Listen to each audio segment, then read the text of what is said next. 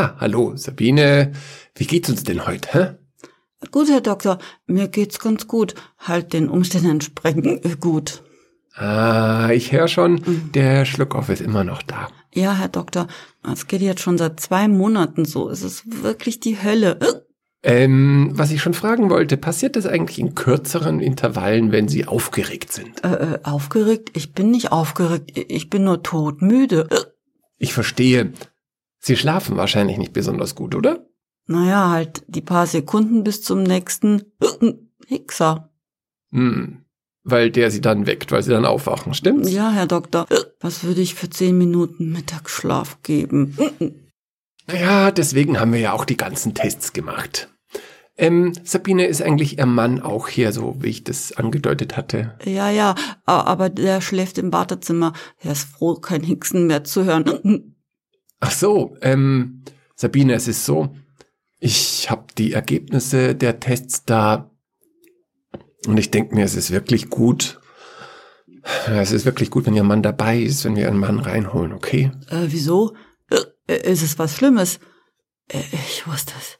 Ist es Krebs? Nein, ich befürchte, es ist kein Krebs. Befürchte? Äh, Ist es schlimmer als Krebs? Was könnte denn um Himmels Willen schlimmer als Krebs sein?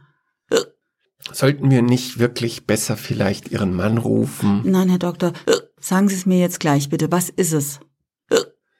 Ach, das ist wirklich der Part an meinem Beruf, den ich am meisten hasse. Es gibt einfach keine schonende Methode, so etwas mitzuteilen. Äh, Doktor? Was meinen Sie? Am besten, man kommt einfach mit den Fakten auf den Tisch, ja? Auch wenn es für den Patienten katastrophal ist. Aber man muss nun mal den Wahrheiten ins Auge sehen, Herr, oder? Dok Herr Doktor? Herr Doktor, was denn? Sonst, sonst wartet der Betroffene nur die ganze Zeit und dann malt er sich wahrscheinlich im Kopf noch die schlimmsten Dinge aus. Und das, das ist ja oft die größere Qual als die Krankheit selber. Aber Herr Doktor, was denn? Darum, darum muss man als Arzt hart zu sich selber sein und einfach ehrlich sein. Auch, auch wenn man selber darunter zu leiden hat. Himmel, Herrgott, Herr Doktor! Mein Gott, ich sag's Ihnen. Wenn Sie wüssten, was für Schicksale diese Praxis schon erlebt hat. Also jetzt sagen Sie es doch schon. Was hab ich denn um Himmels Aber Willen? man, man, man kein Grund hier rumzubrillen. Aber, aber, ja, ich kann Sie ja verstehen. Das ist ja schließlich für Sie auch nicht gerade eine leichte Sache, stimmt's? Was hab ich denn verdammt? Sabine, Sabine, bitte, bitte fassen Sie sich doch wieder. Ich sag's Ihnen, wie es ist. Sie haben Duredelavitis. Dure de la Vitis? Ja, genau. Ach, haben Sie schon mal davon gehört? Äh, nee, also Dure de la Vitis, das, das, das habe ich noch nie gehört. Und das ist schlimmer als Krebs? Ja, ja.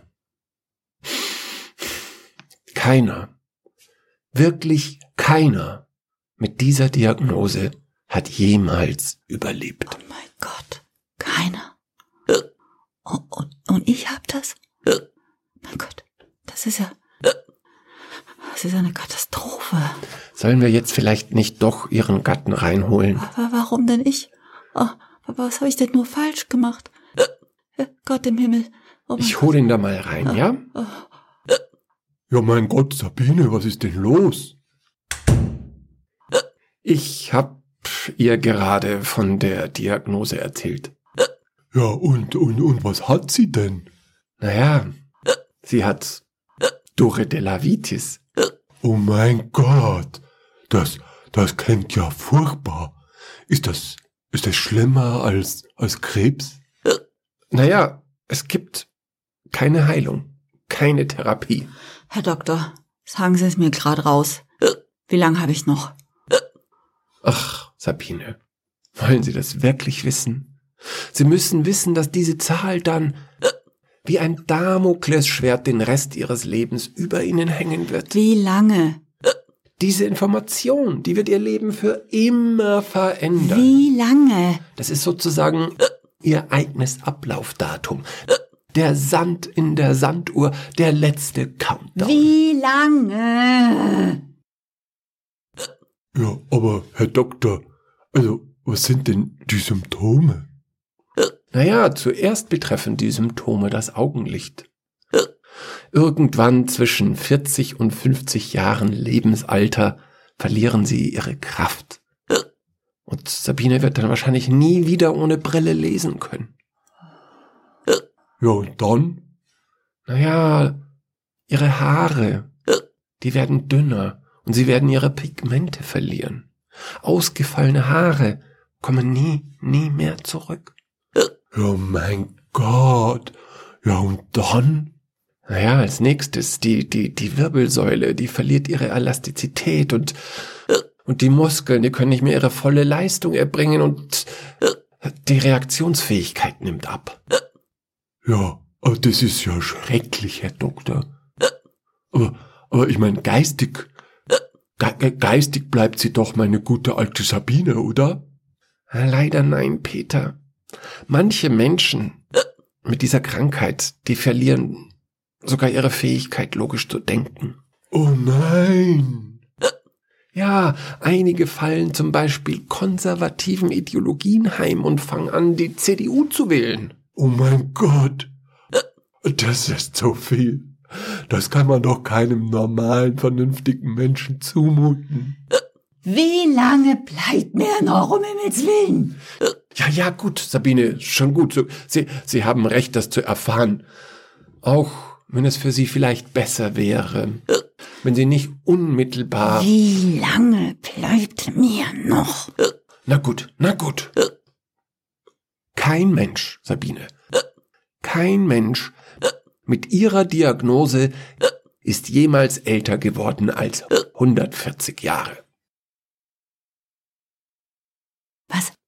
Dann, dann bleiben mir also nur noch 110 Jahre?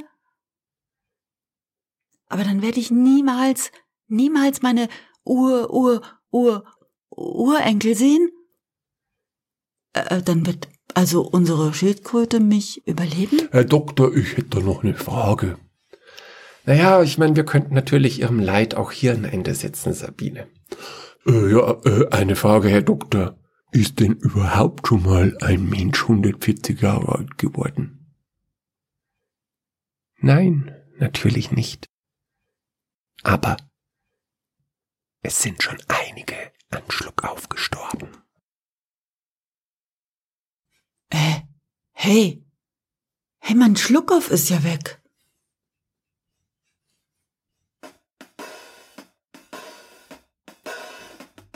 I cannot feel my body, I cannot feel my face. My legs are pins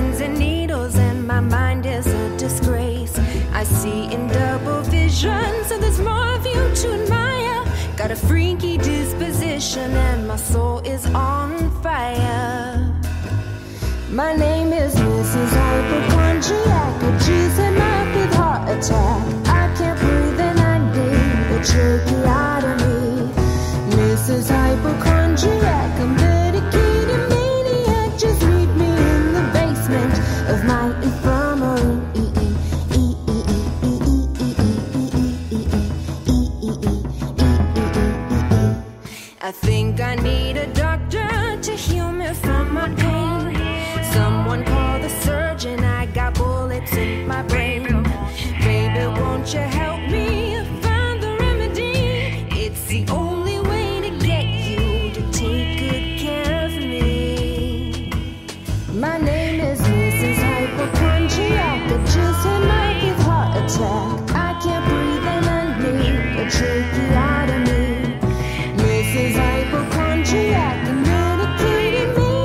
Just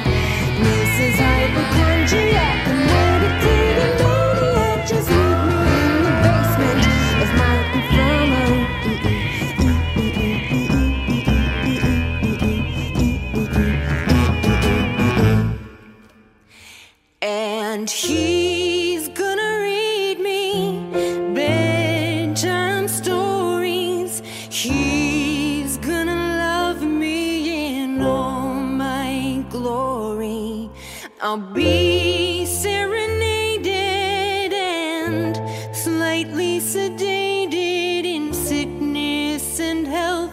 We'll never be separated.